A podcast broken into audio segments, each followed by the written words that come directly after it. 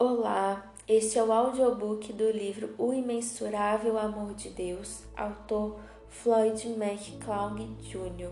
Sou a Nayara, integrante da Biblioteca Mente Aberta da Igreja Batista da Lagoinha Nova Lima. Sejam todos muito bem-vindos a essa nova leitura. Após os agradecimentos, um novo exame do caráter de Deus. Enquanto meus dois filhos, Mica e Mateu, e eu estudávamos o quadro, sentíamos grande tristeza. Era uma tela grande pintada com traços rápidos infantis.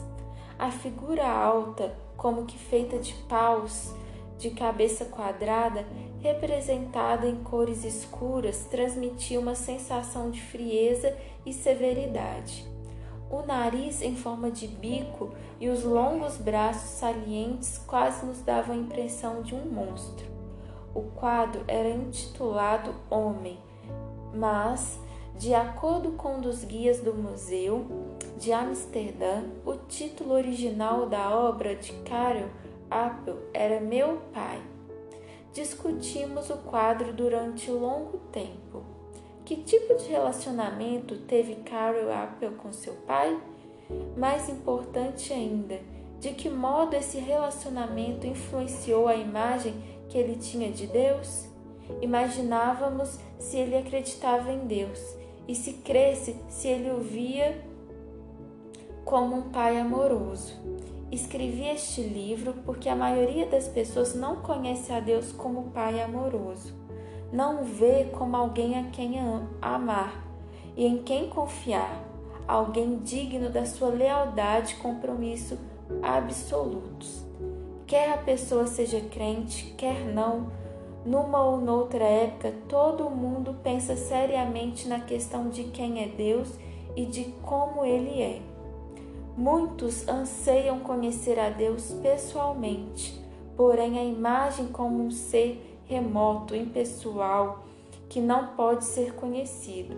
Outros anseiam um relacionamento com ele, mas apegam-se ao conceito errado de que ele está sentado no céu, usando, usando um terno preto, confiando a longa barba branca, enquanto olha para baixo, procurando julgar alguém que se atreva a sorrir aos domingos. Este livro foi escrito para prover um novo modo de examinarmos a Deus e ajudar-nos a solucionar certas áreas da nossa vida que podem estar impedindo um relacionamento com Ele como nosso Pai. Exploraremos como as mágoas passadas podem colorir o nosso conceito de Deus e como os nossos pais terrenos podem ter influenciado de modo inconsciente a nossa perspectiva do Pai Celeste. Creio que Deus nos criou para sermos parecidos com Ele, em escala menor, é claro. Ele nos criou a fim de que nos, nos amemos uns aos outros, cuidemos da sua criação de forma responsável e estejamos seguros e confiantes em quem somos mas o nosso egoísmo e as nossas mágoas emocionais nos retêm e impedem que sejamos as pessoas que nosso Pai pretendiam que fôssemos.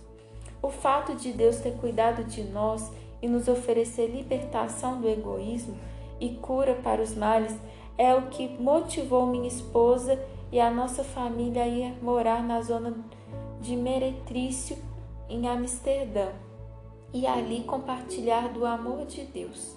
Foi essa a razão de termos morado três anos no Afeganistão. Foi lá que conhecemos o Steve, que tinha uma história singular para contar. O coração sofredor do homem. Ele dizia chamar-se Steve, mas eu tinha a impressão de que esse não era o seu nome verdadeiro. Suas calças jeans eram desbotadas e gastas, não porque as comprara assim alguma loja europeia, no grito da moda, mas por causa do constante desgaste na trilha hippie. Tinha viajado por terra de Amsterdã com um amigo no ônibus mágico, uma linha rodoviária barata, mas às vezes perigosa, e haviam chegado recentemente a Cabul, capital do Afeganistão.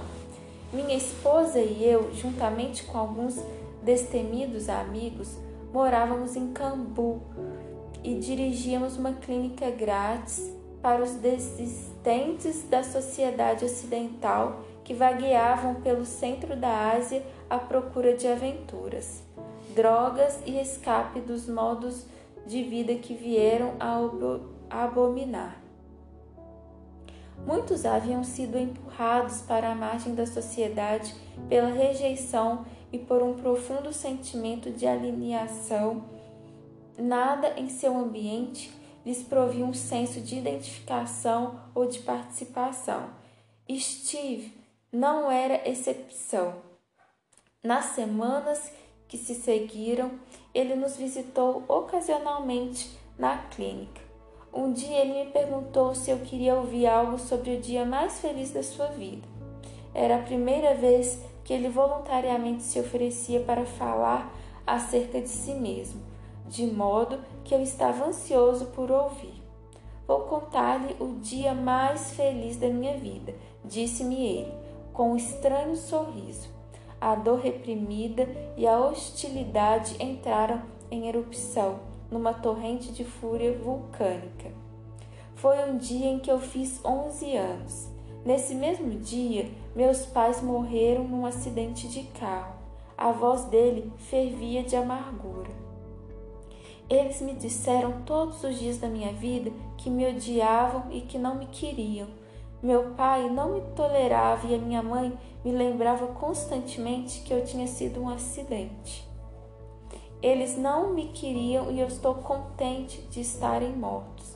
Nas semanas seguintes, continuei tentando ajudar Steve, mas perdi-lo de vista ao, ao, logo depois. Sua dor e ódio, entretanto, permanecem gravados viva, vividamente na minha memória.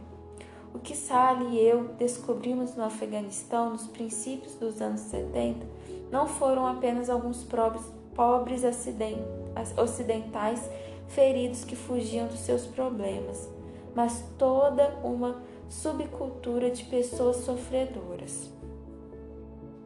Nos últimos dez anos, investimos nossas vidas na ajuda a pessoas emocionalmente feridas e descobrimos que nenhum nível da sociedade é imune à dor dos relacionamentos partidos.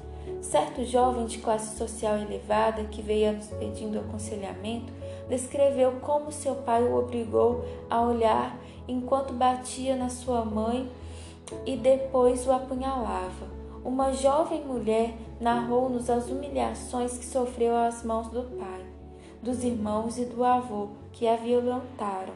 Outro jovem confidenciou-nos que seus pais o deram a seus avós simplesmente porque não o desejavam. Seus avós, por sua vez, o colocaram num orfanato quando ele tinha cinco anos. Ali o diretor o espancava todos os domingos se ele se recusasse a ir à igreja. Anos mais tarde, ele entregou a vida a Cristo por mediação do nosso trabalho no Afeganistão, e então voltou para casa a fim de expressar o seu amor e perdão aos pais com um presente. Quando a sua mãe o viu, gritou enraivecida. Desculpa, gente, enraivecida. E não lhe permitiu entrar em casa.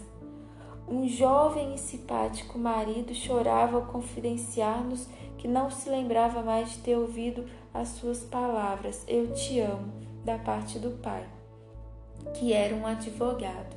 Nosso mundo está infestado por uma epidemia de dor, com o índice de divórcio aumentando e o abuso contra as crianças berrando nas manchetes nacionais. Não é de surpreender que, para muitos, o conceito de Deus Pai provoca reações de ira ressentimento e rejeição. Visto não terem conhecido um pai humano bondoso e atencioso, possuem uma visão distorcida do amor do Pai Celeste. Em muitos casos, esses indivíduos sofredores escolheram simplesmente negar ou desprezar a existência de Deus. John Smith, um amigo meu de Melbourne, Austrália, fala a respeito de um adolescente endurecido criado na rua que lhe deu uma única oportunidade de, de apresentar-lhe Deus. Está bem, camarada, disse ele, como é Deus? Recém-formado em teologia, João não titubeou. Ele é como um pai. Os olhos do jovem fuzilaram de ódio. Se ele parece com o meu velho, fique com ele para você. Mais tarde, John soube através de um assistente social que o pai do menino havia violentado a própria filha várias vezes e batido na esposa com frequência. Feridas emocionais. Uma experiência negativa na infância não é o único fator que nos frustra a compreensão de Deus como Pai. Muitos experimentam um bloqueio emocional ou mental quando tentam chamar Deus de Pai, pois não o conhecem pessoalmente. A diferença entre saber a respeito de Deus e conhecê-lo pessoalmente. Lemos em João 1,12: Contudo, aos que o receberam, aos que creram em seu nome, deu-lhes o direito de se tornarem filho de Deus. Para que nos tornemos filhos de Deus, devemos crer que Jesus Cristo é o Filho de Deus, que morreu e ressurgiu para que nossos pecados pudessem ser perdoados. Precisamos em seguida pedir-lhes que nos perdoe e se torne o Senhor de nossa vida. Então, como filhos, dedicar a vida ao aprendizado, à obediência à palavra de Deus e à adoração a Ele somente. Outras pessoas têm dificuldade de relacionar-se com Deus como Pai, porque durante a vida toda foram ensinadas a respeitá-lo. Para elas, isso significa chamá-lo de Senhor. Usar um termo informal como Pai parece-lhes falta de reverência. Entretanto, a Bíblia nos ensina a chamar Deus de Pai quando oramos. Mateus 6:9 e nos diz que ele deseja ter um relacionamento íntimo e pessoal conosco, seus filhos. Algumas de nossas dificuldades mais comuns para compreender o imensurável amor de Deus são as feridas emocionais. Muitas vezes, essas feridas produzem cicatrizes que nos fazem excitar em confiar inteiramente nele como Pai. A Bíblia oferece muitos exemplos de ferimento emocional e refere-se a isso como espírito oprimido, ferido ou abatido. Diz o livro de Provérbios: a alegria do coração transparece no rosto, mas o coração angustiado oprime o espírito. Provérbios 15, 13. E o espírito do homem o sustentará, o susterá na doença, mas o espírito deprimido, quem o levantará? Provérbios 18, 14. A história de Mical, filha de Saul, demonstra claramente a dor de um espírito ferido ou abatido. Mical foi educada em um ambiente carregado de desavença e conflito. Seu pai, homem paciente e inseguro, com frequência explodia em acessos de ira. Não há dúvidas de que ela fora profundamente influenciada pela ira paterna. Saul tinha ciúme do futuro rei Davi isso o levou a planejar uma armadilha para matá-lo. Como isca, Saul lhe ofereceu uma de suas filhas como prêmio, caso ele matasse cem filisteus, inimigos de Israel. Certamente pensou Saul: Davi será morto pelos filisteus e ficarei livre dele para sempre. Para grande desgosto de Saul, daí foi bem, Davi foi bem sucedido. Na verdade, matou duzentos filisteus. Saul concedeu a mão de sua filha Mical como prêmio, mas Davi logo fugiu de outro dos ataques de raiva de Saul, deixando-a para trás. Anos depois, ele retomou e encontrou Mical casada com outro homem. Contra a vontade dela e do novo marido, Davi exigiu sua volta. Por fim, ela foi arrancada dos braços do seu choroso marido e devolvida à força a Davi. 2 Samuel 3, 13 e 16. Pelo visto, os homens da vida de Mical a moveram entre si como se ela fosse uma peça no tabuleiro de xadrez. Em razão da sua criação, é compreensível que tenha reagido a Davi com tanta amargura. O ressentimento dela explodiu no auge de uma festa de celebração de vitória.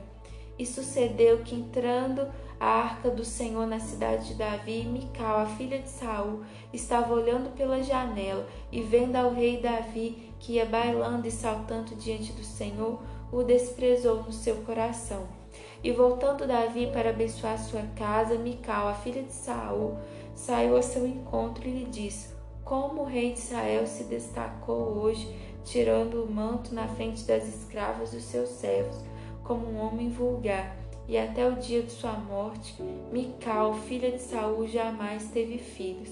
2 Samuel 6, 16, 20 23. A reação de Mical resultava de uma ferida emocional que se transformara em ódio. O remédio que poderia trazer-lhe a cura era o perdão, mas ela preferiu não concedê-lo. A esterilidade espiritual e física a atormentou pelo resto da sua vida.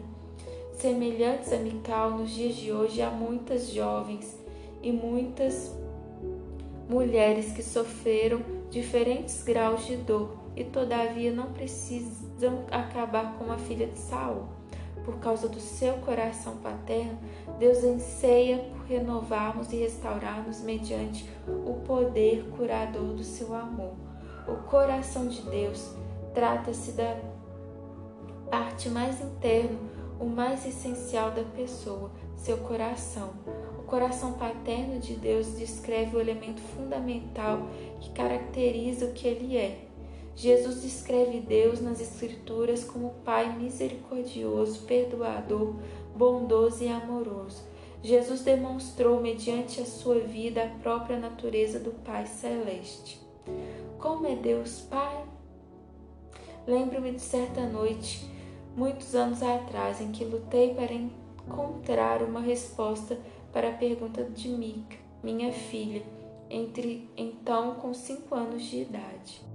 Enquanto considerava cuidadosamente a questão, percebi que em sua simplicidade Mica fizera uma pergunta cuja resposta muitas pessoas gostariam de obter. Talvez os, os adultos a formulem de maneira diferente, mas a pergunta básica permanece a mesma. Se há um Deus, como ele é? A Bíblia diz que Deus não é um ser finito como nós. Todavia, deu-se a conhecer a nós de maneira tão clara, tão compreensível que podemos saber como ele é. Ninguém jamais viu a Deus, mas o Deus unigênito que está junto do Pai o tornou conhecido. João 1,18, grifo do autor. Eu disse à minha filha como é Deus. Disse-lhe que ele se parece com Jesus. De fato, certa vez Jesus disse: Quem me vê, vê o Pai. João 14, 9. Jesus é Deus em forma humana. Na Bíblia, encontramos muitos exemplos de como Jesus revelou o Pai para nós. Um desses exemplos refere-se à passagem que algumas mães desejavam que Jesus abençoasse os filhos, mas os discípulos acharam que ele estava ocupado demais, era importante demais para ser perturbado. Jesus, porém, repreendeu os discípulos e disse-lhes que trouxessem a ele as crianças. Ele tomou os pequeninos nos braços e conversou com eles. Jesus arrancou arranjou tempo para as crianças, teve tempo para ouvir as histórias e brincadeiras delas.